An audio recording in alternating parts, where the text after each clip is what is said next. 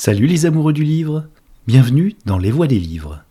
Aujourd'hui, nous allons assister ensemble à une table ronde qui s'est tenue dans le cadre du salon Imagibière dans les locaux de la brasserie de l'être à Paris. Être comme un être, mais ce jour-là, ce samedi bien pluvieux, c'était vraiment la brasserie des lettres. Nous avons assisté à une table ronde passionnante.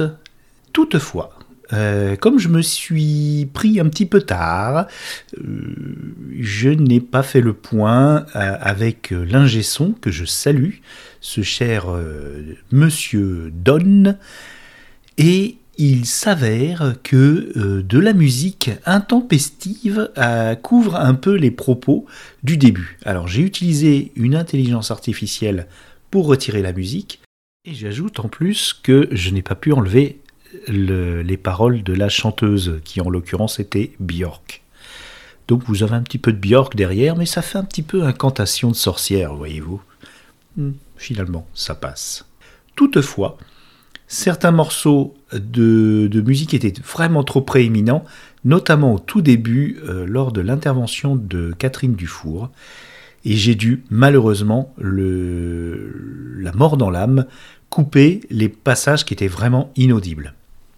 J'ai dû reprendre d'ailleurs la publication de ce euh, replay podcast et euh, j'ai fait ce que j'ai pu pour sauver l'intervention euh, de Catherine Dufour. Après quelques minutes, tout se redevient normal. Je pense que, que Don a, trouvé le moyen d'enlever de, la musique.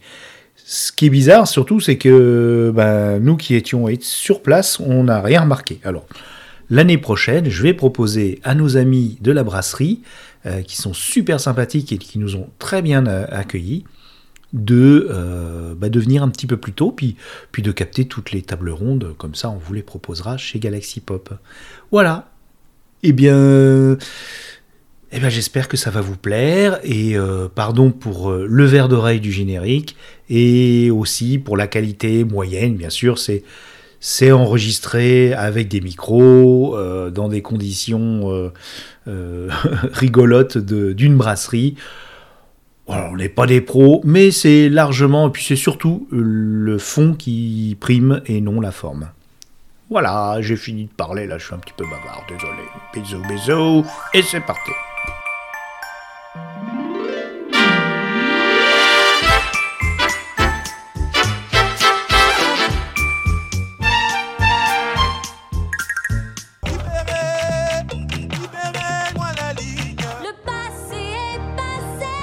Les voix des livres.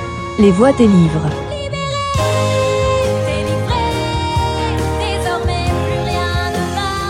Les voix des livres. Suara suara buku. Très bien. Eh bien, bonjour et bienvenue à cette euh, petite table ronde. Vous savez que nous sommes dans un endroit euh, qui produit des boissons alcoolisées à consommer avec modération. Euh, la modération pour la table ronde qui vient, ça va être moi. Christophe Thiel, édition Malpertuis, voilà brièvement présenté. Cette table ronde qui va parler de sorcières, nous avons pour l'occasion trois sorcières, nécessairement bien aimées, référence de vieux, et un sorcier, qui parlera de sorcier.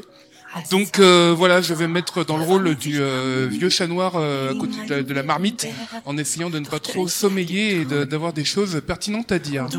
En commençant au plus loin de, de, moi, nous avons Catherine Dufour, qu'on ne présente plus, mais je vais quand même la présenter. Qui est une, une, des grandes plumes de l'imaginaire français. Je vais juste citer quelques titres. La croissance mathématique du plaisir, le goût de l'immortalité, outrage et réveillon, et bien d'autres, et une grande quantité de nouvelles paru dans divers supports, qui euh, est plus particulièrement ici aujourd'hui pour un livre qui s'appelle Danse avec les lutins, euh, qui va nous parler.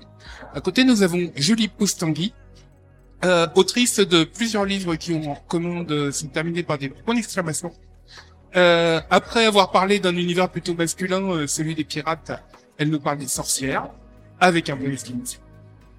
Nous avons à côté Yannick Chazarin, que les internets connaissent, faut-il le dire, sous le sobriquet de Spooky, euh, qui est l'auteur. Euh, alors, il a deux choses dont il peut nous parler. Il peut nous parler d'un sorcier qui s'appelle Geralt de Rive, de l'univers du sorceleur d'Andrzej Sapkowski.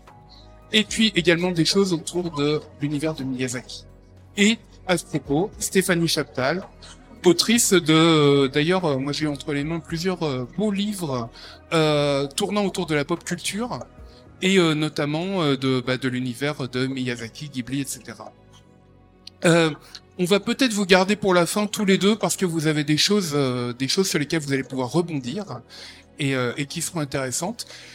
Et nous allons commencer par Catherine. Danse avec les lutins, les lutins, les sorcières, l'univers de la sorcellerie. Qu'est-ce que tu peux nous dire de ça Alors en fait, Danse avec les lutins, c'est un livre de fantasy qui n'a rien d'un livre de fantasy. Voilà. C'est juste une allégorie euh, des attentats du Bataclan. Parce que j'avais des choses à dire dessus, parce que j'étais coincée euh, à l'arrière. Et donc c'est un moment très désagréable, et euh, j'ai décidé d'en faire une allégorie pour expliquer pourquoi on en arrive là et comment on s'en sort. Le but, c'était de trouver une, une issue pour s'en sortir. Je l'ai trouvé dans un article de Foi de Larouille, euh, qui est paru dans l'IB, euh, et qui explique que globalement, euh, tout ça, c'est une histoire de récit. Il y a un récit blanc occidental qui est triomphant et il y a un récit plutôt euh, arabo-maghrébin opprimé qui veut prendre euh, le dessus. Donc j'ai imaginé une guerre des récits et une, solution à cette guerre des récits. Donc en fait, ce livre est effectivement plein de sorcières, de lutins. Il y a, pas tellement de sorcières. Il y a des fées, il y a des, il y a effectivement pas mal de lutins. Il y a des elfes. Euh, il y a pas mal de personnages de Terry Pratchett aussi que j'ai recasé dedans à, titre d'hommage à regretter Terry Pratchett. En fait, ce livre n'a rien à voir. C'est c'est une allégorie euh, pour pouvoir exprimer, euh, mettre en scène des problèmes, une problématique de notre temps. Oui, je veux quand même te renvoyer un petit, une petite balle. Euh, c'est pas la première fois que me vient cette réflexion que l'imaginaire c'est quand même une très bonne manière de parler de notre réalité, éventuellement en la rendant un petit peu moins un petit peu moins tragique, en glissant un peu d'humour, mais enfin en abordant quand même des choses qui sont pas toujours drôles et qui peuvent donner à réfléchir. Euh, Est-ce que c'est quelque chose qui t'inspire euh, de façon générale dans ton œuvre? Euh, oui, je pense que dans une œuvre, quelle qu'elle soit, on met en forme une, une partie du réel que nous partageons tous. Souvent, on propose une problématique et une solution. C'est comme la science-fiction. La science-fiction ne prévoit pas l'avenir. Elle met en scène l'avenir tel que nous le voyons aujourd'hui. Euh, ça veut dire c'est une littérature d'alerte. Euh, je sais pas, j'ai qu'il y aurait peut-être un problème d'approvisionnement ou un petit problème de climat et on le met en scène pour que les, les- le peuple de lecteurs et de lectrices que nous sommes tous puissent commencer à réfléchir.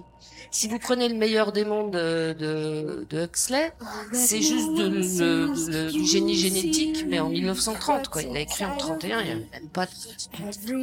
Et donc, du coup, comme on est plusieurs générations à avoir lu le meilleur des mondes, euh, on a été plusieurs générations à réfléchir sur effectivement le jour où la bioingénierie euh, sera possible physiquement, il faudra peut-être se méfier. Et du coup, on s'est méfié et on a pondu des lois pour encadrer. Euh, on a interdit les expériences sur les embryons, on a interdit la brevetabilité du vivant. Vous allez me dire oui, mais enfin, un tiers de la planète qui reconnaît ces lois et qui les applique. Deux autres tiers, ça serait dessus des deux fesses. Mais quand même, ça nous a poussé nous à réfléchir à l'avance et à pas se laisser manger par nos propres découvertes le jour où elles sont arrivées. Et donc, c'est pas grave. Il s'agit de des choses intéressantes. Est-ce que tu as euh, quelques retours par rapport à ce lance avec lutins euh, sur le fait que les lecteurs et lectrices auraient effectivement euh, été amenés à réfléchir, à considérer les choses peut-être différemment euh, de- du récit de l'actualité euh, à la lumière de, du récit que tu en fais? Alors non, justement, c'est un peu mon rêve, c'est qu'un jour quelqu'un vienne me voir et me dise ce livre m'a aidé à prendre une distance sur tel ou tel événement. C'est pas encore arrivé. Euh, les gens globalement l'ont trou- trouvé ce livre affreusement triste et ben du coup c'est un peu voilà ça veut dire que j'ai pas vraiment réussi à, à le but que je m'étais proposé c'était de donner une lueur d'espoir ça viendra peut-être hein. Bon, l'espoir, c'est pas toujours, euh, pas toujours facile à manier. Euh, je te vois euh, décider à passer la parole à ta voisine, donc nous allons la passer à, à Julie. Julie, que je dois dire, euh, en exagérant à peine que je connais depuis toute petite. Euh, voilà, et qui a bien grandi depuis. Euh, donc, Julie, toi, tu as, tu as plutôt une approche, euh, je dirais, historico, mythologico, etc., du phénomène des sorcières, euh, avec des tranches, euh, des tranches de repères de périodes historiques. Euh, qu'est-ce qui t'a déjà, qu'est-ce qui t'a donné envie de parler de ce sujet? Euh, tout simplement, c'est une fascination depuis l'enfance, comme tu peux t'en rendre. Enfin, j'en étais, j'étais pas enfant quand même quand on s'est rencontrés. J'étais déjà adolescente. J'étais déjà à peu près la même taille quand même. Euh, donc c'est une fascination depuis l'enfance, tout simplement les sorcières. Et une des choses qui m'a toujours fascinée, et c'est d'ailleurs ce qui m'a poussé à écrire cet écrire-là, cette, euh, cet essai-là, pardon, c'est pourquoi est-ce que finalement la sorcière, on nous en donne une image qui est toujours ambivalente? Pourquoi est-ce qu'on a toujours une image ambiguë? Pourquoi est-ce que je peux lire des récits qui vont me dire que la sorcière, c'est une femme badass, qui est puissante qui euh, contrôle la nature, qui est en, plein accord avec sa féminité et qui va s'imposer, et pourquoi au contraire je vais avoir d'autres récits où la sorcière, ça va être cette espèce de vieille femme absolument peu ragoûtante, qui dévore les petits enfants, qu'il faut absolument euh, punir, qu'il faut absolument brûler. Donc c'est ça qui me poussait en fait, qui m'intriguait euh, depuis l'enfance et aussi pendant l'adolescence, d'essayer de comprendre pourquoi finalement un archétype qu'on retrouve depuis l'Antiquité, il peut porter une image aussi double. Et comment est-ce qu'on fait en fait pour pour euh, finalement réconcilier cette double image. Et puis ben, en grandissant, je me suis rendu compte aussi que cette double image, finalement, c'était une manière de parler de la représentation de la femme de manière générale à travers les âges. Et ça m'intéressait de voir justement ben, qu'est-ce que ça peut dire de la condition féminine, euh, cette image de la sorcière. Oui, on voit, euh, voilà, tu parles par exemple du personnage de Médée. Euh, on voit que la méchante sorcière, euh, infanticide, etc. Bon, a peut-être quelques quelques excuses dans son dans son comportement inqualifiable, ce qui l'a poussé, ce qui l'a poussé à faire ça, quoi. Exactement. Et le but, c'était aussi de réhabiliter, euh, par conséquent, cette espèce de grande méchante des contes de fées qui mérite pas vraiment sa réputation. Fondamentalement, quand on regarde, donc si tu parles de Médée, on aurait pu parler de Circé aussi, qui a été réhabilité euh, il y a peu de temps par le très très beau roman de Madeleine Miller que je vous encourage à lire si ce n'est pas déjà fait. Euh, fondamentalement, dès l'Antiquité, on a toujours en fait une certaine ambiguïté en fait dans ces personnages féminins. Circé, fondamentalement, nous quand on la rencontre en tant que occidentaux, c'est cette femme qui transforme les hommes en bêtes sauvages, c'est cette femme qui va constituer une menace pour Ulysse et être un obstacle sur son parcours. Mais si on se penche un peu sur son sur son passé, à cette fameuse Circé, bah c'est aussi une femme qui se venge des hommes parce qu'elle a été déçue par les hommes. Madeleine Miller euh, explore un petit peu plus profondément son passé. Je ne vais pas vous spoiler parce que j'ai vraiment envie que vous découvriez euh, cette œuvre, mais fondamentalement, Homer faisait déjà des petites allusions euh, qu'il n'explorait pas. Médée, c'est pareil. Nous, on a surtout cette image de la femme terrible qui tue ses enfants, mais avant qu'elle tue ses enfants, elle est aussi la femme amoureuse qui va aider son amant. Donc on a déjà, voilà, ce, cette ambiguïté, ce manque de reconnaissance finalement vers ces femmes dont, dont on comprend pas trop les pouvoirs et qu'on est euh, très rapide à condamner. Alors si on fait un bond un peu dans le temps, euh, on voit que à notre époque moderne, notamment le mouvement féministe, s'est réapproprié les sorcières. Voilà, il y a le bouquin de Mona Chollet par exemple. Euh, bon, ça, ça fait quand même un petit peu plaisir. Oui, euh, ça fait depuis les années 70 aussi. On n'a pas attendu Mona Chollet, il faut lire effectivement aussi euh, le livre, mais ça fait depuis les années 70 en fait qu'il y a cette réappropriation, puisqu'on les années 70, la seconde vague du féminisme, fondamentalement, si vous regardez bien, c'est un moment où on retravaille un petit peu la représentation justement du féminin. Ça correspond aussi au moment où vous allez avoir des figures, des figures pardon comme Starhawk, qui a été euh, republié chez Cambourakis, qui vont essayer de vous dire que justement la sorcellerie finalement c'est la féminité féminité. Et effectivement, aujourd'hui, quand vous allez dans des manifestations féministes, vous voyez souvent euh, le slogan euh, Nous sommes les petites filles des sorcières que vous n'avez pas pu brûler », qui montre bien justement que bah, la sorcière est presque parfaitement réhabilitée. Bon, ça reste une méchante de choix quand même dans certaines, certaines sagas de fantasy. Il ah, y, a une petite ambiguïté quand même dans euh, la manière dont euh, euh, le mouvement, alors pas seulement féministe, mais, mais un peu hippie, new age, etc., a traité les sorcières dans les années 70, avec cette idée du féminin sacré, etc., qui est un petit peu essentialiste quand même. Tout à fait. C'est un... Bah, ces problèmes de retravailler en fait sur l'archétype, c'est qu'on finit par confondre l'archétype et l'essence. On le voit par exemple dans, bah, vous avez eu toute une étude sur euh, les sociétés matriarcales d'une femme qui partait euh, au départ en se présentant comme anthropologue et qui a laissé un petit peu justement cette volonté de, euh, de, réhabilitation, pardon, obscurcir son propos. Donc oui, effectivement, il y a une forme d'essentialisation, mais on s'en détache, je trouve, aujourd'hui dans les, les, récits qui célèbrent la sorcière en tant que femme puissance.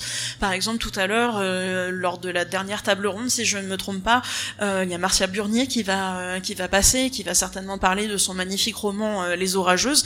Elle, elle échappe justement à cette essentialisation. Voilà, euh, j'avais envie de te poser une, question parce que voilà, je, dois avouer que j'ai lu ton livre un petit peu rapidement et je n'ai pas vu si tu as fait mention de Margaret Murray qui a été une des, il faut le dire, une inspiratrice de Lovecraft, hein, quand même, voilà, qui est mon, mon chouchou. Euh, Margaret Murray, qui est l'autrice du culte des sorcières en Europe occidentale, et qui avait une théorie particulière euh, sur, sur effectivement l'existence d'un mouvement des sorcières euh, au Moyen Âge. Oui, j'en parle forcément, ça fait partie des sources, euh, mais j'en parle de manière un peu plus critique et un peu moins enthousiaste que toi, puisque là encore, c'est une vision un petit peu biaisée, c'est une vision qui est, euh, très romancée et qui est une vision qui est complètement datée. Mais oui, ça fait partie des, des sources essentielles. Dans, dans mon livre, je m'appuie autant sur euh, la littérature, sur les beaux-arts. D'ailleurs, la dernière version est tout en couleur, ce qui vous permet d'avoir un, un, voyage visuel un petit peu plus sympa que la première version qui n'était qu'en noir et blanc. Mais je m'appuie aussi sur les, hum, sur les sources historiques ou les sources qui prétendent être historiques et qui ne le sont pas tant que ça. Le but c'était vraiment de donner bah, une image totale en fait de la sorcière. Alors tu as, un petit, tu as un petit peu fait des allusions à ça, mais est-ce qu'aujourd'hui la sorcière c'est un personnage de fiction euh, qu'on va trouver dans des, des grandes œuvres? On peut le trouver un petit peu partout, fondamentalement, sans forcément que justement le statut de sorcière soit soit ouvertement déclaré. Il y a parfois euh, des petites ambiguïtés, mais oui, c'est toujours un personnage qui inspire. On parle de littérature, mais on pourrait parler aussi, euh, bien évidemment, euh, de cinéma. Il y a quelques années est sorti The Witch de Dave Eggers, qui est un film absolument splendide, qui participe du renouveau de l'horreur et qui montre bien justement que on peut parler de sorcière au XVIe siècle, mais en ayant un discours fondamental fondamentalement très moderne sur les États-Unis. Donc oui, bien évidemment, la sorcière fait toujours partie des grandes œuvres. Voilà, sur ça, je vais passer le micro à Yannick.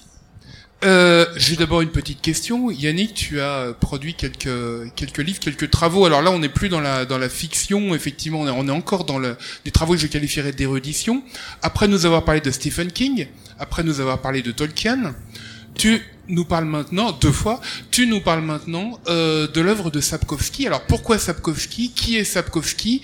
Et qui est son héros, euh, le sorceleur? Alors, ça marche. Euh, bonjour tout le monde. Effectivement, je me suis intéressé à Andrei Sapkowski et son œuvre maîtresse qui est The Witcher en français, Vidimin en The Witcher pardon en anglais, Le Sorceleur en français aux éditions Brajon et Wiedźmin en version originale en Pologne, puisque Andrzej Sapkowski, en fait, était un, un voyageur de commerce polonais euh, qui vivait à une époque où la Pologne était très fermée, mais qui a pu profiter de son métier très particulier pour beaucoup voyager hein, dans le monde occidental, on va dire, et pour découvrir un peu euh, beaucoup de beaucoup d'œuvres de, de fiction et de fantaisie en particulier. Il s'en est nourri c'est aussi quelqu'un de, très érudit qui s'intéressait beaucoup euh, à l'histoire et au, folklore de, son pays, qui n'était euh, pas vraiment un pays jusqu'à une période relativement récente. En fait, c'était plus un, une, euh, comment dire, une mosaïque de, petits États.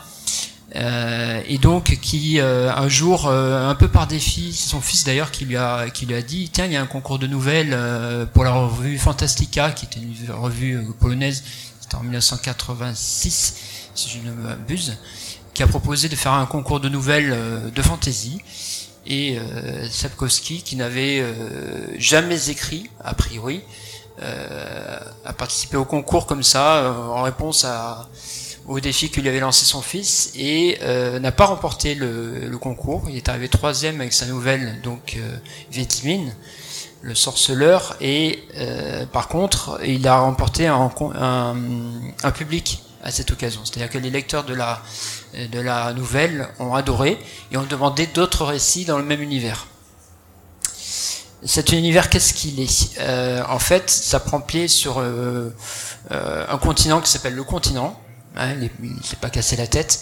dans lequel il y a plusieurs pays qui se font une guerre plus ou moins larvée et dans, dans, lequel euh, il y a eu un événement euh, des milliers d'années auparavant, qu'on appelle la conjonction des sphères, qui a permis l'ouverture euh, entre différents mondes, différentes dimensions. On ne sait pas grand-chose des autres dimensions, mais en tous les cas, ça a permis l'irruption de monstres et de magie intangible dans, sur le continent.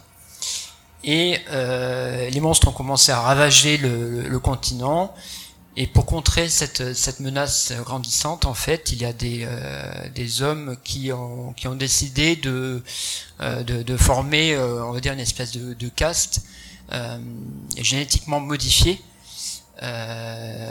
qui, qui en viendrait à, à, combattre ces monstres pour, bah pour, pour les, les, faire disparaître.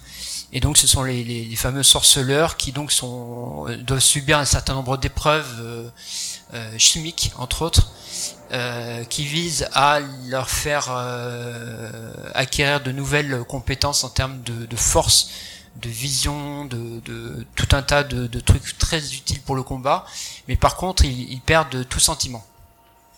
Donc des tueurs froids tout simplement. Et donc euh, le fameux The Witcher, euh, le héros euh, de, de, cette série, donc qui fait l'objet d'une douzaine de nouvelles et de six romans, euh, et l'un d'entre eux, euh, pour lequel le, rite de, passage pour devenir euh, sorceleur en fait a été un peu foiré. Ce qui fait qu'il a de temps en temps des, sentiments qui le rendent un peu, euh, enfin, des fois il rate un peu, voilà, ses combats, ses relations avec les gens aussi, parce qu'il n'est pas un sorceleur parfait. Et en plus de ça, il se retrouve dans une situation un peu particulière avec euh, un lien avec une jeune fille euh, qui tient entre ses mains la destinée du continent. Pour faire très très court. Voilà. Je sais, c'était quoi la question? La question, c'est tu, as exactement répondu à ça, c'est nous, nous donner une image un peu de voilà de Sapkowski et de l'univers euh, du, euh, du sorceleur. Donc c'est un univers qui a donné lieu à pas mal de pas mal de romans, qui a été pas mal développé. Euh, il y a également une série télé. Alors en fait, dans le chronologiquement, il y a eu euh, un premier, il y a eu un jeu vidéo qui a été acheté, qui enfin les droits d'adaptation en jeu vidéo ont été achetés par un, studio polonais, CD Projekt Red, qui était euh, minuscule à l'époque et qui a produit donc un, premier jeu vidéo qui a eu un gros succès, qui a pu s'exporter à l'international et qui a donné lieu à deux suites de jeux vidéo au moins puisqu'il euh, y a des chances pour qu'il y en ait d'autres qui arrivent bientôt. Et ensuite, effectivement, à des productions euh, télévisuelles et euh, cinématographiques. Dans la mesure où, avant la série Netflix que tout le monde connaît, je pense, il y a eu effectivement une adaptation en série en Pologne, qui respecte vraiment à la lettre l'esprit de, de l'univers de Sapkowski, et, une version raccourcie de cette série qui a donné lieu à un film de deux heures, voilà, qui bon, moins bien que la série, mais euh, voilà. Et donc c'est un univers étendu. Euh, et vous avez même une, école de sorceleurs qui s'est ouverte il y, a, quelques années euh, pour apprendre aux gens à combattre les monstres. Voilà. elle a fermé malheureusement. J'aurais bien voulu y aller, mais trop tard. voilà. Donc c'est un, univers étendu en fait. C'est-à-dire qu'il y, a une, il y a une base de départ qui est une suite romanesque qui, qui a été enrichie par les développeurs des jeux vidéo et les, euh, les créateurs de la série Netflix parce qu'il y avait forcément des trous qu'ils ont dû combler. Et euh, donc c'est un univers vraiment euh, assez assez dense, sachant qu'en effet, en plus Savkovski étant quelqu'un de très érudit, a mis beaucoup d'éléments historiques et folkloriques de sa région d'origine dans dans ses histoires.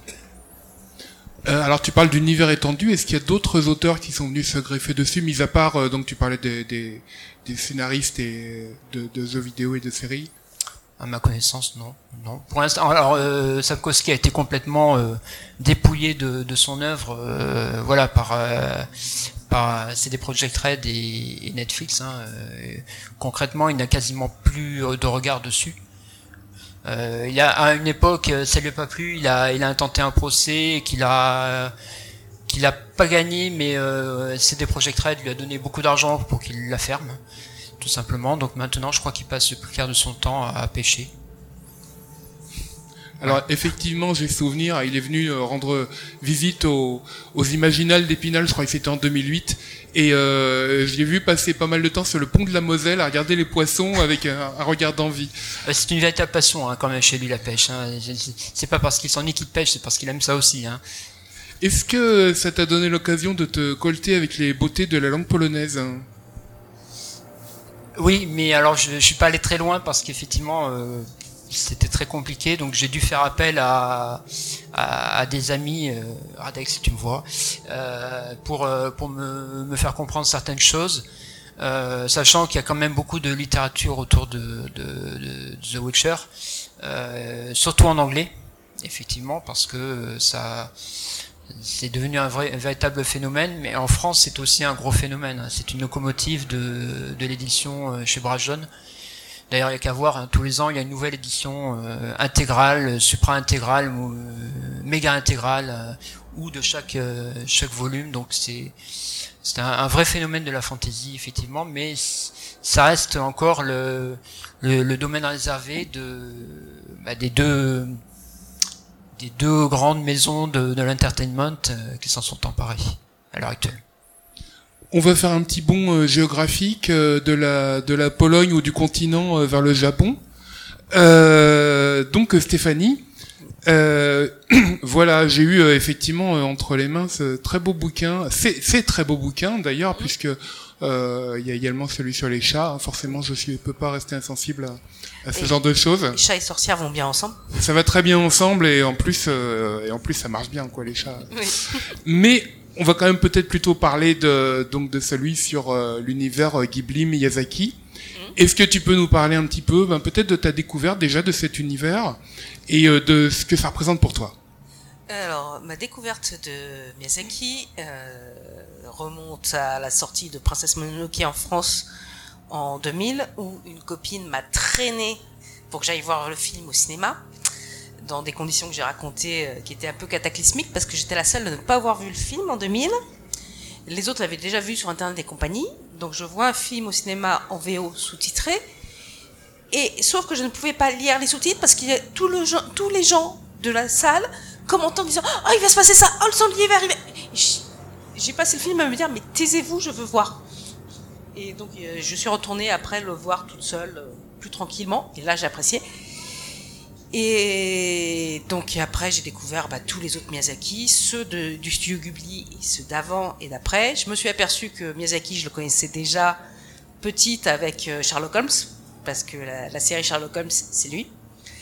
Et ce qui est intéressant, c'est la façon dont lui va, et Miyazaki et Takahata, vont utiliser euh, l'histoire euh, japonaise, le mythe japonais et les histoires occidentales pour les mélanger, pour nous raconter des histoires, pour nous raconter des mythologies, où il y a des sorcières. Je pense euh, par exemple au voyage de Shihiro, où on a Yubaba et Zenbaba comme sorcières, comme Yubaba tenancière des bains, Zenbaba sa sœur, qui sont très ambiguës, parce qu'il y en a une qui est censée être la méchante, l'autre est censée être la gentille, mais en fait elles sont pas ni franchement méchantes ni franchement gentilles, c'est juste deux femmes qui ont choisi deux vies différentes et où il y a un mélange de mythologie japonaise avec tous les yokai, tous les kami possibles, mais également occidentale avec euh, tout ce qui est autour de, l'enfer. Euh, Shihiro qui doit manger pour pouvoir rester dans la maison des bains comme Perséphone va manger ses grenades. Le fait qu'il ne faut pas se retourner pour sortir définitivement de la maison des bains comme Orphée et Eurydice, mais également comme euh, les Okami japonais et la déesse du soleil qui doit sortir de l'enfer sans se retourner pour ne pas y rester coincé. Donc il y a tout un mélange et euh, il y a beaucoup de sorcières dans les, dans les livres de Miyazaki, qu'elles soient nommées en disant c'est une sorcière ou pas. Même dans le tout dernier, Kihiro c'est une sorcière. Et c'est une sorcière qu'on va voir à... Alors je sais pas si vous l'avez déjà vu le garçon et. Kiriko, oui, excuse-moi. et qu'on va voir à la fois vieille et jeune et à chaque fois dans un rôle euh, assez protecteur, mais en même temps assez offensif. Donc euh, il y a vraiment toujours cette ambiguïté et euh, on dit toujours que Miyazaki est un des animateurs réalisateurs japonais les plus féministes qui soit. Euh, là, j'aurais tendance à dire Isao Takahata plus que Miyazaki, mais ça c'est autre chose. Mais c'est, il a toujours cette ambiguïté dans ses rôles féminins entre euh, l'âge, enfant, adulte, vieille femme, et bien ou mal, c'est jamais tranché. Et c'est très proche de toutes les ambiguïtés qu'on va retrouver dans les sorcières de, de tout temps où on a le classique euh, euh, en anglais The Maiden, The Mother and the Crown, la jeune fille, la mère et la vieille, pour faire simple, qu'on va retrouver dans les trois parcs, les trois Nornes, euh, les trois sorcières de Pratchett, mes messieurs du temps pour The Crown, Nunuog pour The Mother, et Magrat ou après Tiffen pour euh, The Maiden. Donc, euh, qui sont les trois âges de la vie d'une femme, qui sont les trois possibilités de la vie d'une femme et trois, trois puissances différentes à chaque fois.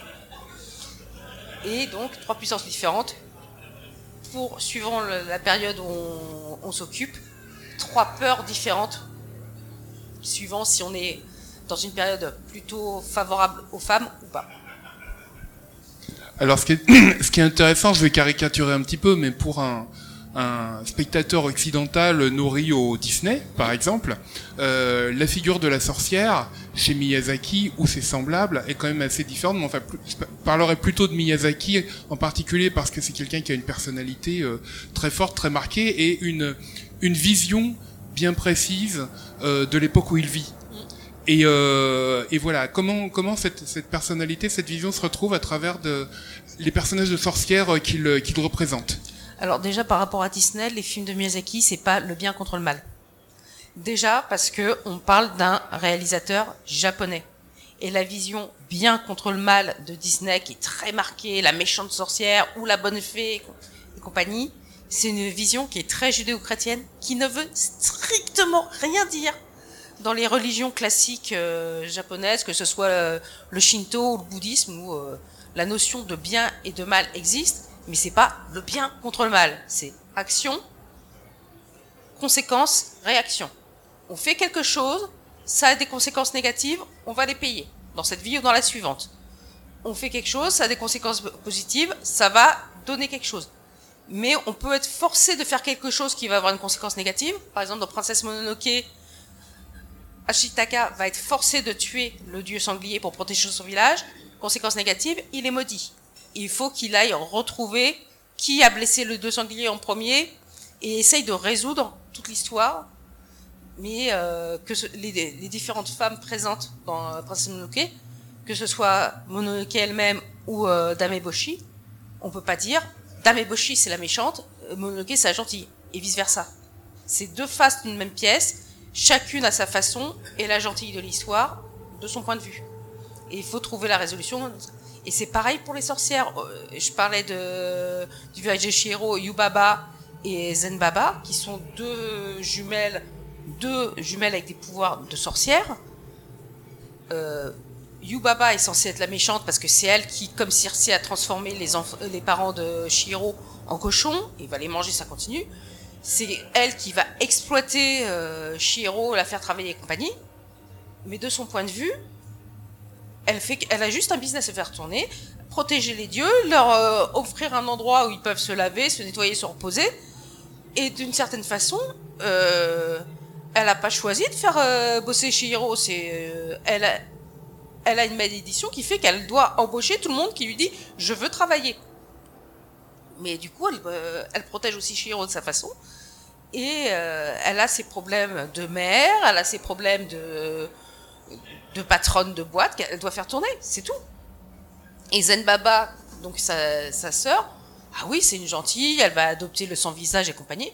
Bah oui, parce qu'elle, elle est dans sa, petite chaumière, bien tranquille, euh, elle a choisi une, vie différente. C'est pas Yubaba c'est le mal, Zen Baba c'est le bien. C'est juste deux vies différentes, deux visions différentes. Et Shiro, en, allant de l'une à l'autre, donc la jeune fille qui va aller de l'une à l'autre, va d'une certaine façon arriver à harmoniser ces deux, euh, ces deux visions et aussi, du coup, bah, récupérer ses parents, qui ont quand même fait une belle boulette. Hein. Parce que, d'accord, ils ont été transformés en cochons, mais ils l'ont bien cherché. Yannick, toi qui as également travaillé sur l'imaginaire japonais, est-ce qu'il y a des choses que tu aimerais euh, ajouter, commenter par rapport à ta perception de tout ça par rapport... Oui, alors dans, dans, le, dans les films de Miyazaki, ou plutôt des Miyazaki, puisqu'il y a le père le fils, euh, il y a plusieurs personnages effectivement de, de sorcières euh, déclarés ou non déclarés, on va dire. Euh, mais pour moi, ce qui frappe, ce sont des, des personnages de femmes ou de jeunes filles fortes ou euh, ou qui ont des, des velléités d'émancipation euh, assez assez jeunes. Parce que quand on prend Kiki la, la petite sorcière à 13 ans elle dit euh, j'ai 13 ans je veux partir je veux aller travailler. Donc elle, elle, elle, prévient à peine ses parents elle prend son balai elle part. Normalement toutes les sorcières dans son univers partent à 13 ans. Voilà elle part toutes à 13 ans. Mais on, nous on a on, on voit ce personnage qui a une volonté quand même très très forte qui essaye de voilà de d'atteindre son objectif de, de vivre euh, enfin de trouver un boulot pour pour en vivre et euh, et qui se sert de ses pouvoirs pour euh, pour faire ce boulot. Euh, il y a également euh, Aya dans Aya et la sorcière Aya est une petite fille une, une orpheline qui se retrouve adoptée par un, un couple de, de sorciers pour faire court, une sorcière et un démon, euh, qui euh, qui a la volonté effectivement de, de que la sorcière qu'il adopte lui apprenne la sorcellerie, et donc euh, qui euh, qui met tout en œuvre pour euh, contraindre cette cette sorcière de de faire d'elle son son élève. Et je vais repasser le micro à ma voisine. Oui, surtout précision, Aya est orpheline et est adoptée par la meilleure amie de sa mère, elle-même sorcière. Et elle a été placée en orphelinat justement pour la protéger. Parce que priori on comprend qu'elle est bien puissante. Mais ce qui est très drôle dans Aya la sorcière, c'est que Aya c'est quand même une vraie petite peste. La sorcière, euh, elle se retrouve avec une gamine, elle l'a adoptée parce qu'il faut la protéger et compagnie. Euh, le, le, démon lui veut juste faire son jouer du piano tranquille qu'on lui fiche la paix. Et voilà, il se retrouve avec une petite peste qui en demande, euh, qui veut des choses qui quand même son petit camarade euh, blond, hein, euh, plutôt pas mal. Mais euh, c'est très drôle et pareil, le démon il est pas méchant. Le, le, les sorcières, c'est pas forcément super agréable, mais il y a toujours un mix quelque part. Et c'est assez marrant de voir que le premier film que Hayao Miyazaki a dit de son fils, ouais, ok, c'est pas mal, c'est celui-là. Julie, toi qui, il se trouve que tu as également travaillé sur l'imaginaire japonais, donc forcément, je vais te faire parler un petit peu de ça, euh, de ta perception de cet univers et notamment de la place de la, de la sorcière euh, au milieu de tout ça. Euh, bah pour rebondir un petit peu sur tout ce qui a été déjà dit, euh, si les sorcières sont montrées justement avec autant d'ambiguïté chez Miyazaki, et si on insiste beaucoup sur le fait que finalement c'est juste euh, devenir sorcière, c'est devenir soi-même, c'est des étapes de l'apprentissage, tout ça c'est parce que Miyazaki s'inspire beaucoup de ce qu'on appelle la culture shoujo. Donc pour ceux qui seraient pas fans de manga, les shoujo c'est les mangas pour les filles entre guillemets, c'est une, une, traduction un petit peu euh, peu bâtarde si j'ose dire, parce que c'est beaucoup plus complexe que ça. Mais ce sont des mangas qui mettent souvent en scène justement l'émancipation féministe. Et si Miyazaki s'est retrouvé justement avec euh, cette étiquette de féministe je suis d'accord, qui n'est pas forcément toujours très mérité quand on voit le traitement euh, de certains personnages féminins, c'est parce qu'il s'inspire beaucoup de cette période, de, de cette culture-là. Il est conscient en fait que mais, les spectateurs au Japon, c'est surtout des spectatrices. Donc du coup, bah, puisqu'on s'adresse à des spectatrices, il faut leur fournir des personnages féminins qui vont être un petit peu plus poussés. Euh, Au-delà de Miyazaki, le personnage de la sorcière, on le retrouve décliné aussi sur euh, quelque chose que la génération Club Dorothée va très bien connaître, à savoir les Magical Girls. Si je vous parle de Sailor Moon, je pense que ça devrait évoquer euh, de vieux souvenirs de jeunes filles qui se métamorphosent sur fond d'arc-en-ciel et qui a des bottes à talons que vous avez toutes voulu quand vous étiez petite. Euh, et la Magical Girl, c'est justement un peu fondamentalement aussi le même parcours que les héroïnes de Miyazaki. C'est cette jeune fille qui se pensait ordinaire au départ, qui se rend compte que finalement elle a des pouvoirs, qu'elle peut avoir une destinée extraordinaire et ces pouvoirs vont lui permettre de créer des liens sociaux, vont lui permettre de trouver sa place dans la société, vont lui permettre aussi éventuellement de sauver le monde parce qu'après tout, pourquoi est-ce que ça serait réservé aux hommes? Donc dans l'imaginaire japonais, même si on parle pas forcément, on n'utilise pas forcément ce mot sorcière, qui est un mot typiquement occidental, on a justement plus une image de, on n'a pas attendu le féminisme justement pour proposer des images de femmes puissantes qui sont extrêmement positives. Et, techniquement, la première euh, euh, Magical Girl de l'histoire de l'animation japonaise dans les années 60, c'était une sorcière. Et le titre, c'était Ma sorcière Caroline. Donc euh, effectivement, les Magical Girls reviennent d'ailleurs parce qu'on va avoir Magie Lumière, c'est où Limited qui va sortir chez Kana. Lisez-le quand il va sortir, c'est un mélange Startup et Magical Girl, c'est juste un petit bijou. Alors euh, Catherine, je ne vais pas te laisser tranquille pour autant. Euh, selon les informations que j'ai pu rassembler, tu n'as pas particulièrement travaillé sur l'imaginaire japonais, mais tu peux avoir une perception de tout cet imaginaire et notamment, il se peut qu'il euh, y ait une influence que tu aurais sentie ou pas dans tes écrits. Qu'est-ce que tu peux nous dire là-dessus? Non, pas du tout. Là, je suis la mauvaise interlocutrice. Je suis tellement mauvaise en culture japonaise qu'un jour, je... mes fils sont moqués de moi. J'avais fait une recherche internet et j'ai confondu kawaii et hentai.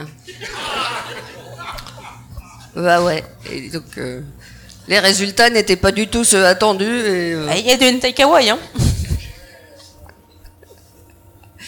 Donc non, je suis une grosse bille là-dessus. Alors j'ai vu les dessins animés aussi du temps où j'étais jeune et belle, voire toute petite. Et euh, effectivement, avec mes fils, je me suis mis à lire quelques mangas, mais je suis vraiment pas la bonne.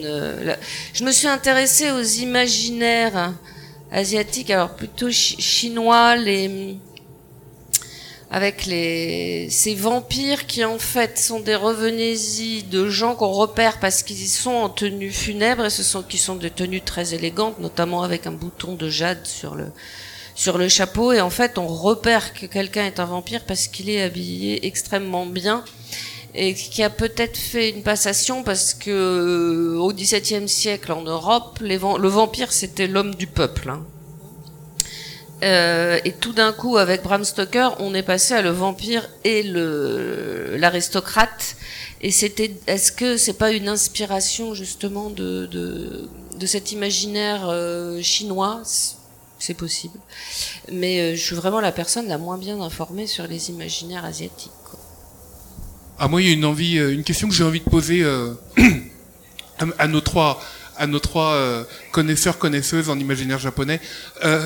J'ai été frappé à plusieurs plusieurs reprises, que ce soit dans certains films, dans certaines séries télé, hein, dans les, les, tokusatsu par exemple, où on a on a des, des, moments où il y a une, un personnage démoniaque qui vient semer la panique, et il semble que la seule manière de le combattre soit d'appliquer des recettes euh, chrétienne, c'est-à-dire qu'on va aller faire un exorcisme, éventuellement on va aller s'adresser à l'église d'à côté, on va demander au prêtre, euh, au prêtre chrétien euh, qui donne un coup de main pour l'exorcisme. Voilà, j'ai trouvé ça assez étonnant.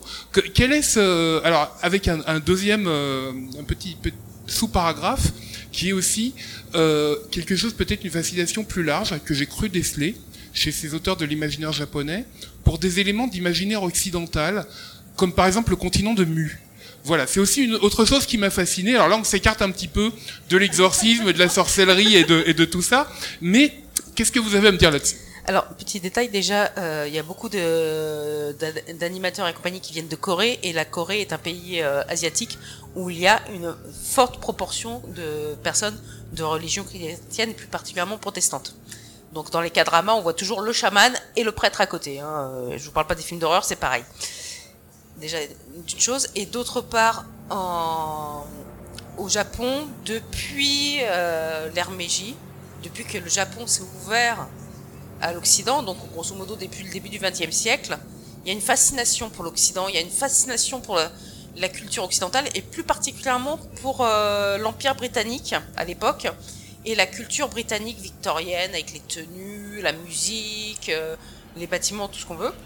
Et donc, il y a toute une fascination autour de, de la littérature gothique, mais aussi de la religion et compagnie. Mais c'est une fascination pas comprise, forcément. Maintenant, certains l'ont compris, mais donc, ils, ont, refait euh, les exorcismes à leur sauce, à leur remanier leur sauce. Euh, typiquement, on prend les, tu parlais de vampires, on prend les Castlevania, les vampires euh, Hunter D et compagnie où on, prend Black Butter qui est censé se passer en Angleterre, il y a plein d'éléments autour de la religion et on est là.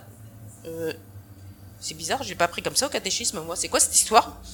Bon après on parlait d'Evangelion où là c'est encore autre chose. c'est un mélange de religion shinto, bouddhiste et chrétienne mélangé en plus avec la psychanalyse du réalisateur. Mais c'est génial, regardez Evangelion pour rebondir aussi, la question de la représentation des églises, tout simplement parce que les Japonais sont très sensibles en fait à l'esthétique des églises, à l'esthétique euh, des vitraux. Donc le choix de placer les séances d'exorcisme fondamentalement l'exorcisme ça existe dans le Japon mais depuis le 6e siècle avant Jésus-Christ donc c'était pas c'est pas un apport occidental par contre il y a euh, cette fascination pour euh, l'esthétique des églises pour les vitraux pour les voûtes pour l'architecture qu'on retrouve effectivement dans les tokusatsu, mais qu'on va retrouver, mais tout simplement dans le fait que les Japonais, ils aiment bien se marier à l'église, même quand ils ne sont pas chrétiens, tout simplement parce que ça fait des jolies photos. Donc il y a juste un, principe esthétique derrière. Et en plus de ça, effectivement, euh, il y a depuis euh, la fin du 19e siècle, le début du 20e siècle, un gros effort de traduction sur les œuvres occidentales qui fait que euh, l'imaginaire japonais n'a plus été euh, purement japonais. Il va euh, se spécialiser justement dans l'art des mélanges. Par rapport au continent de Mu, c'est parce que ça fait appel à euh, ça fait écho plutôt à certains éléments de la mythologie euh, japonaise, à savoir une notion de paradis perdu. Donc le continent de Mu va inspirer à cause de ça. Il va y avoir aussi un écho avec la ville sous-marine de Tsurigi qui serait au sud de Kyushu, qui a des côtés un peu Lovecraftiens, donc ça te plairait certainement de t'intéresser à ce mythe-là. Donc c'est pour ça en fait. Puis il y a le, la beauté du nom exotique qui ne ressemble à rien de japonais et qui fait que encore aujourd'hui on a plein de personnages de manga qui ont des noms occidentaux à coucher dehors, enfin pour nous en tout cas de notre point de vue d'occidentaux, mais qui sont juste super classe aux yeux des japonais. C'est une histoire d'esthétique. Alors, et petite précision, il y a beaucoup plus statistiquement au Japon d'exorcismes de type Shinto qu'il n'y a d'exorcisme euh, catholique dans toute l'Europe. Chaque année. Donc, euh, Yannick, un petit mot? Non. non, elles ont tout dit. C'est vrai que euh, moi qui, qui ai lu un peu de manga et qui en lis encore un peu, j'ai été j'ai été aussi frappé par par ce mélange assez assez fréquent de la culture européenne avec enfin occidentale on va dire avec la, culture japonaise. Donc le, le, choc des cultures n'est pas si violent quand on, on s'intéresse à, comment dire, à, la production fictionnelle en particulier japonaise depuis depuis 30 40 ans. Euh. Voilà, non, j'ai rien de plus à dire. Et pour Miyazaki, c'est euh, quelqu'un qui connaît extrêmement bien la littérature euh, et la culture occidentale, particulièrement la littérature jeunesse c'est pour ça que d'ailleurs son fils a adapté, a adapté euh, Terre-Mère, entre autres. C'est pour ça qu'il a adapté euh, plusieurs fois Diana Wayne Jones, qui est une autrice galloise. C'est quelque chose qui il adore littéralement la littérature euh, occidentale. Il en consomme énormément. Il en consomme énormément. Il consomme aussi également énormément de sojo. C'est lui qui a apporté par exemple la colline au coquelicot à Ghibli en disant il faut qu'on le fasse et c'est un sojo. Le royaume des chats, c'est lui qui a dit il faut qu'on le fasse et c'est un sojo. Enfin, si tu tends l'oreille, le royaume des chats, ils l'ont demandé. Pour compléter, si Miyazaki est aussi euh, friand de littérature jeunesse occidentale, c'est parce que la notion de littérature jeunesse, elle n'existe pas en fait au Japon. C'est quelque chose euh, de profondément moderne. Donc le Miyazaki et même avant lui les studios Toho, etc., la Toei, euh, ont choisi justement de faire des adaptations de ce qui pour nous est considéré comme des classiques, mais qu'on lit peut-être plus même forcément, enfin, qui lit Heidi encore aujourd'hui, honnêtement, mais tout ce qui est Princesse Sarah et compagnie, c'était la volonté justement de, de créer un, un, terreau pour, pour la jeunesse japonaise, qui jusque-là finalement avait un, un, imaginaire qui était délimité par le manga, et donc le but c'était de, bah, de se faire passeur. Heidi sur lequel a bossé euh, Miyazaki et Takahata. Très bien. Bah écoutez, on arrive petit à petit euh, vers la, fin de notre créneau horaire. Alors j'aimerais euh, qu'on se tourne un petit peu vers vers l'avenir et que vous me disiez un mot de ce que vous d'abord si vous travaillez sur des choses qui vous semblent intéressantes à mentionner que vous avez le droit de mentionner, parce que des fois, bon, il faut rester discret. Euh, S'il y a des choses qui sont dans vos dans vos découvertes actuelles ou que vous attendez, voilà, on va regarder un petit peu vers vers demain et dites-nous euh, dites-nous tout ça. Alors moi, je suis sur, ou plutôt j'ai fini un livre sur la Lune. Voilà, puisqu'on parle beaucoup d'aller euh, habiter sur la planète Mars ou sur la Lune ou n'importe où ailleurs, puisqu'on a pourri notre planète. Donc est-ce que c'est une bonne idée? Donc je vais vous spoiler la fin. Non. Euh, commencer concrètement de s'installer sur la Lune. Alors déjà, vous installez sur la Lune, à la surface de la Lune, on peut pas y vivre puisqu'il n'y a pas la magnétosphère qui nous protégerait. La Terre, elle tourne, bref, elle a un bouclier électromagnétique. Et sans ce bouclier électromagnétique que n'a pas la Lune, se promener à la surface de la Lune, c'est comme se promener dans un micro-ondes. Vous cuisez. La première victime sont vos yeux. Tous les astronautes qui reviennent sur Terre euh, on finalement développe une cataracte. Vous avez le blanc d'œuf qui, le blanc des yeux qui cuit comme du blanc d'œuf. C'est délicieux. Donc vous êtes obligé sur la Lune d'aller vivre en sous-sol. Donc c'est à peu près aussi agréable que de vivre dans un parking. Et voilà. Donc j'explique tout à quel point il n'y a pas de planète B et euh, c'est vu du point de vue d'une fermière qui s'occupe d'une ferme sur la Lune, comment on fait pour cultiver sur la Lune. Alors comme il y a quand même une pression tératogène, les plantes deviennent bizarres, les saules arrêtent de pleurer, enfin bon, bref. Et euh, voilà, c'est une promenade sur la Lune, vue par un habitant de la Lune, et dont la conclusion est que ça serait quand même mieux si on pouvait, rester sur Terre. Et puis sinon, je suis en train de commencer à écrire, hein, parce que j'avais écrit Au bal des absents, qui est un polar, qui est paru en 2020, et là j'écris la suite, puisque je me suis très bien entendue avec mon éditrice du Seuil, donc j'ai... Voilà, enfin c'est un polar fantastique avec des fantômes de partout et une sorcière superbe. Donc j'ai quand même mis quelques policiers dedans pour qu'on ça rentre dans la case polar, mais c'est un peu de l'ordre du prétexte. Julie? Euh, moi, je viens juste de publier deux anthologies que j'ai dirigées et que j'ai écrites pour moitié, une sur le shonen et une sur le shoujo. Donc, on a pas mal parlé euh, de shoujo lors de cette table ronde. Donc, si vous avez envie euh, de découvrir un petit peu plus justement le, fonctionnement de ces deux catégories éditoriales du manga, je serais ravie de répondre à toutes vos questions. et je suis en train de me faire arroser par le plafond. Et euh, j'ai euh, fini euh, de lire hier soir. Je ne peux pas m'empêcher du coup d'avoir envie d'en parler s'il y a des. Bon, je sais qu'il y a deux Pratchettiennes autour de moi, mais s'il y en a d'autres dans la salle, trois, bah, parfait, on est en bonne compagnie.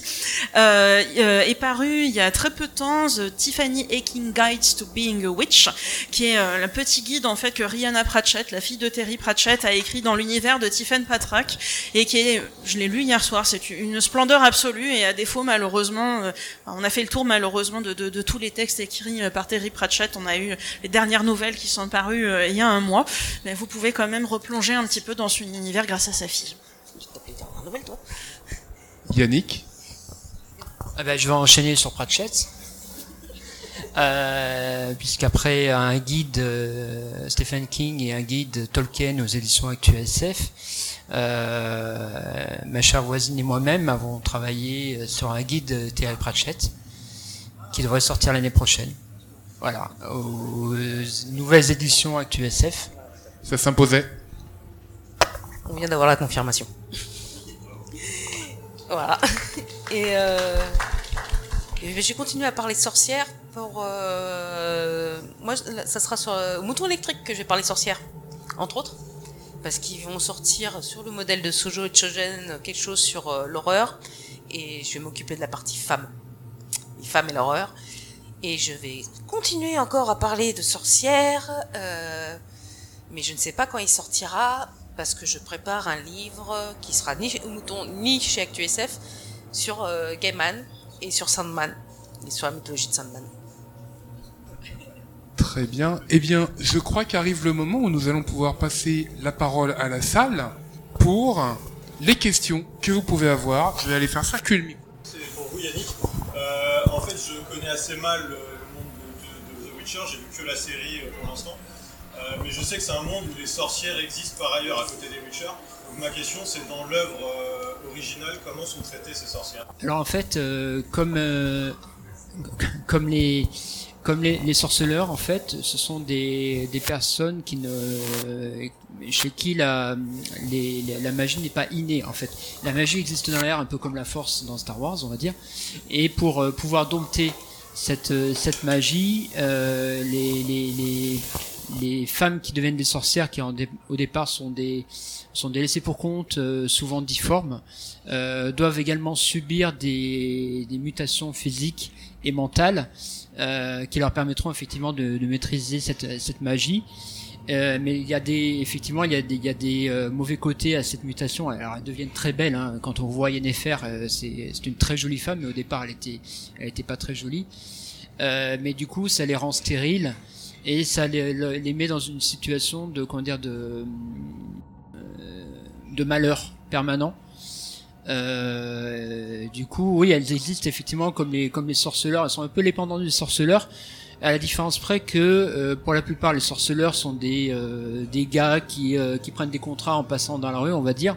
Par contre, les sorcières sont plutôt les âmes grises des rois et des petits seigneurs auxquels elles rendent des, des services au quotidien. Voilà, je sais pas si ça répond à ta question. Je peux poser une question, moi? Du coup, Siri, c'est une sorcière ou c'est une sorceleur?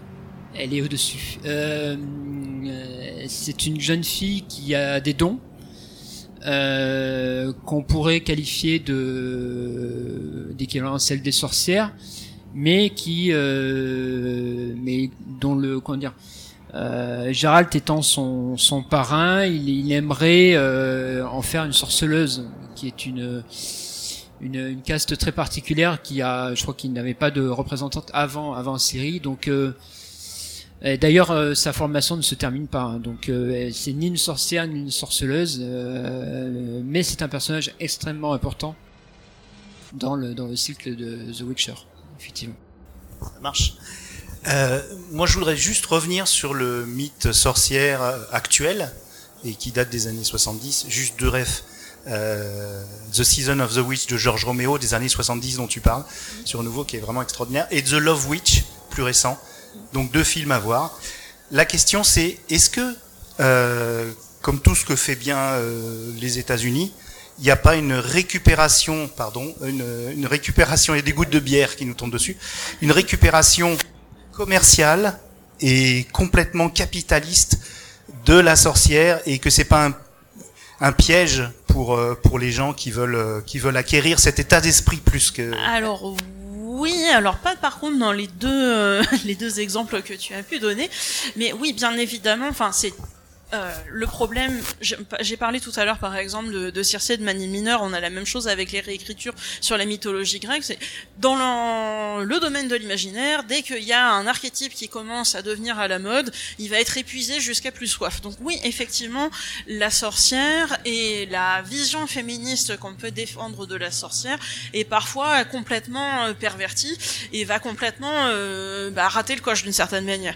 Pour le coup, The Love Witch, effectivement, qui est euh, un hommage euh, à, euh, au film des années 70, au, qui est un, hommage à l'érotisme des années 70 aussi, disons, disons-le clairement. C'est une, réinterprétation plutôt futée justement de la, politique américaine actuellement dans est-ce que ça sert à quelque chose que je donne des œuvres ratées? Bah oui, je vais donner un exemple d'œuvre ratée. Euh, le remake de The Craft. The Craft, vous avez peut-être vu ce film dans les années 90, bon, qui n'était pas forcément forcément déjà le, le film du siècle. Hein. C'était c'était très divertissant, mais euh, en, en termes de, de, vision de la femme, euh, c'était witching and bitching d'une certaine manière. Bah, le nouveau The Craft, c'est bien un bon exemple effectivement de allez, on va on va reparler des sorcières, mais on va parler de sororité, on va parler d'inclusion, mais on va en faire trois tonnes et on va faire un film qui à la fin politiquement ne veut rien, euh, d'un point de vue scénaristique ne vaut pas grand-chose non plus. Donc oui, bien évidemment, enfin, c'est un peu le principe de toute façon de tous les personnages de marginaux. Au bout d'un moment, la marge, elle se fait toujours absorber par le centre et elle finit toujours par perdre de... Euh, bah, perdre de son pouvoir, perdre de sa puissance, perdre en, en message. En plus d'avoir travaillé sur les sorcières, comme Christophe le disait tout à l'heure, j'ai avant cela travaillé sur les pirates. C'est pareil, le pirate à l'origine c'est l'archétype du marginal, mais bon aujourd'hui si je vous dis pirate, vous allez penser Jack Sparrow, donc vous allez penser le type qui est un petit peu cool et qui fait n'importe quoi avec ses mains, et on va perdre complètement le côté euh, revendicateur, libertaire des pirates. Donc oui, malheureusement, enfin dès qu'une image devient trop à la mode, elle va, être détournée, elle va finir par être enfin perdre de sa substance.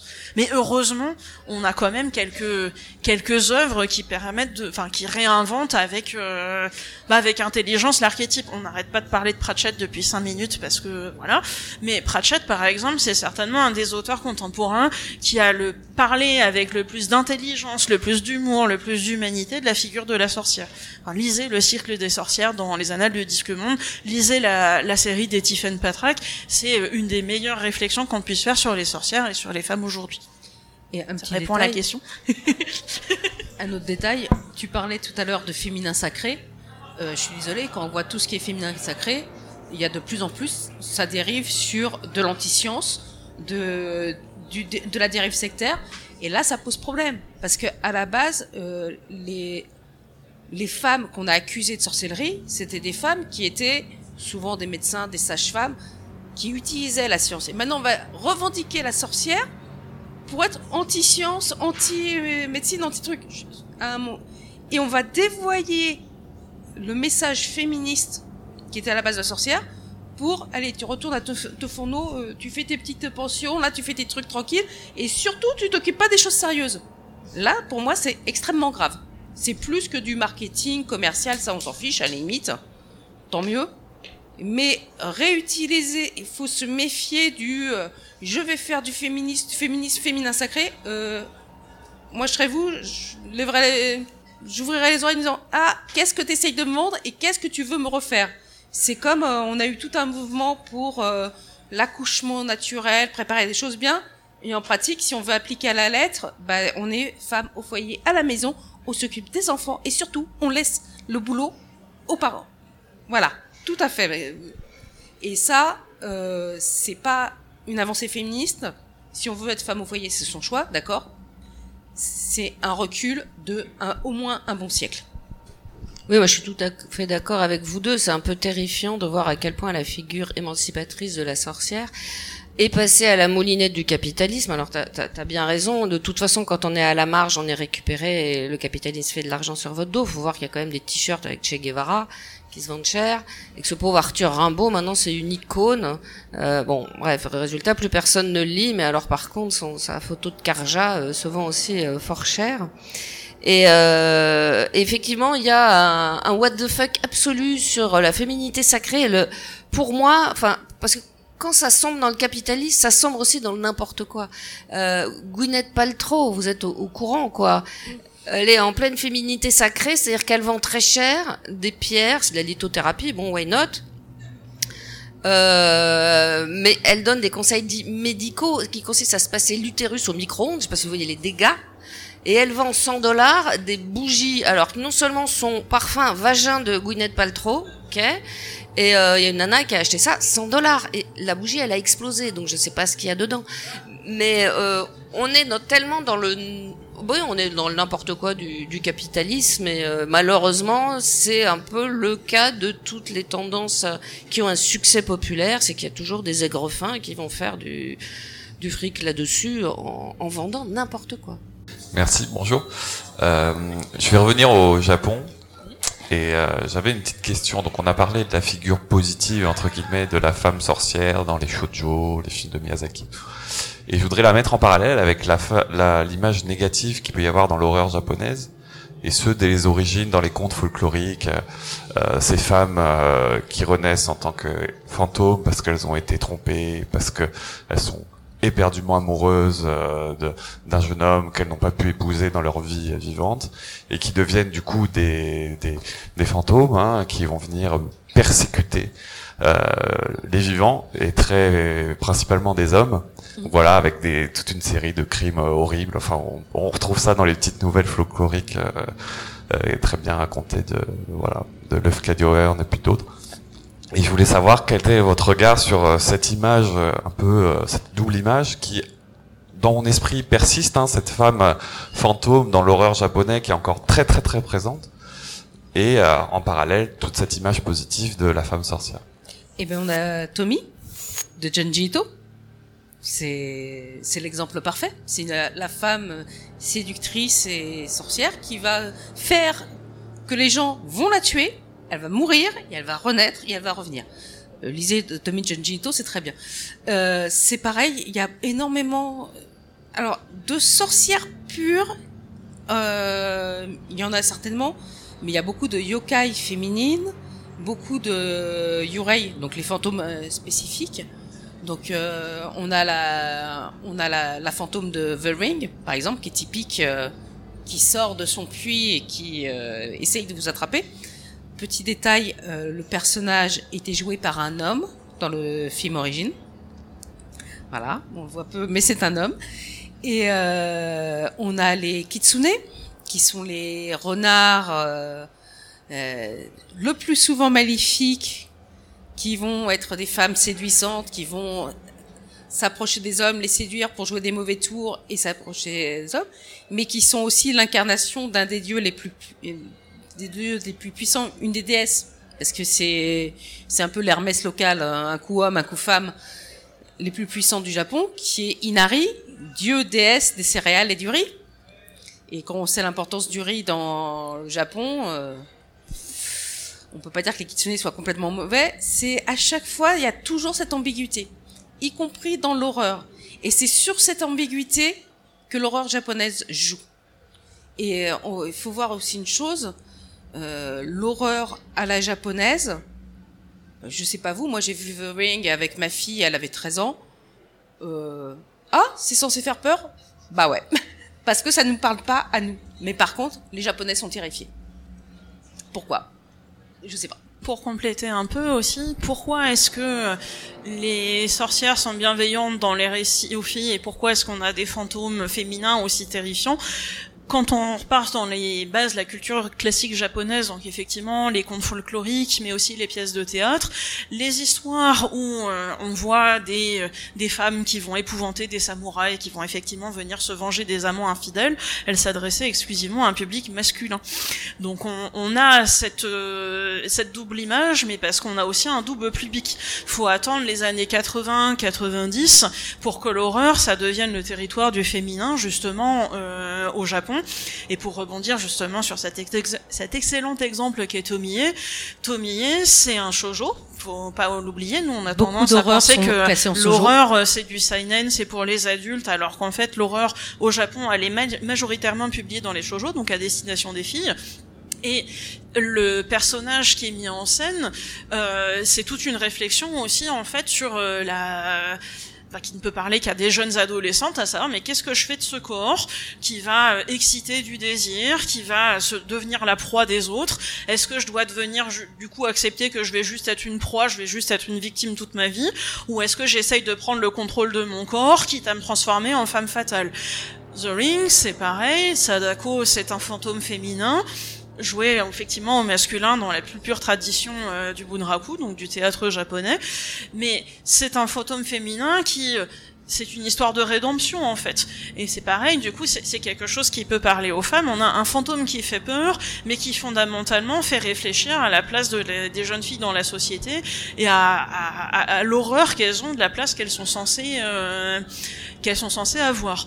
Donc, dans un premier temps, je suis d'accord. Effectivement, on a des femmes fatales, comme on peut en avoir aussi dans l'imaginaire occidental, hein, de toute façon. Au 19e siècle, la figure de la sorcière, s'efface petit à petit pour laisser place à celle de la femme fatale, mais dans l'imaginaire japonais, ça fonctionne exactement de la même, euh, de la même manière c'est l'ambiguïté, elle va encore une fois finalement refléter la place de la femme dans la société.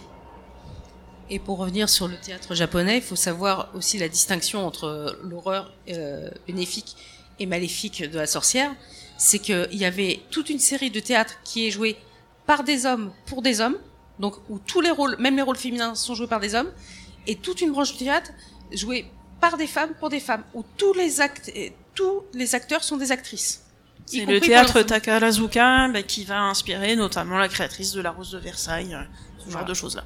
Bonjour, euh, merci pour cette intervention. Euh, J'avais une question, donc du coup je rejump sur euh, l'histoire, désolé, euh, plus que l'imaginaire. J'avais lu un article qui indiquait euh, que des femmes brasseuses en Angleterre, vous en avez entendu parler, voilà, euh, des femmes brasseuses en Angleterre qui avaient pour coutume de porter un chapeau noir et avoir un chat noir, euh, étaient un petit peu une image iconique de la sorcière, euh, voilà. Oui, c'est censé être une des sources justement du fameux chapeau pointu. Voilà. Euh, je vous recommande le livre Matriarcat qui en parle très bien. Ok super, parce que je cherchais justement la véracité historique de ça, et donc matriarcat, ok.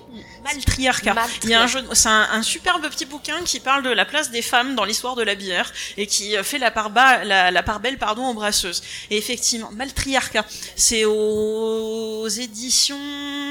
Oh, j'ai envie que ça s'appelle Nourriture Fu, mais je suis plus sûre.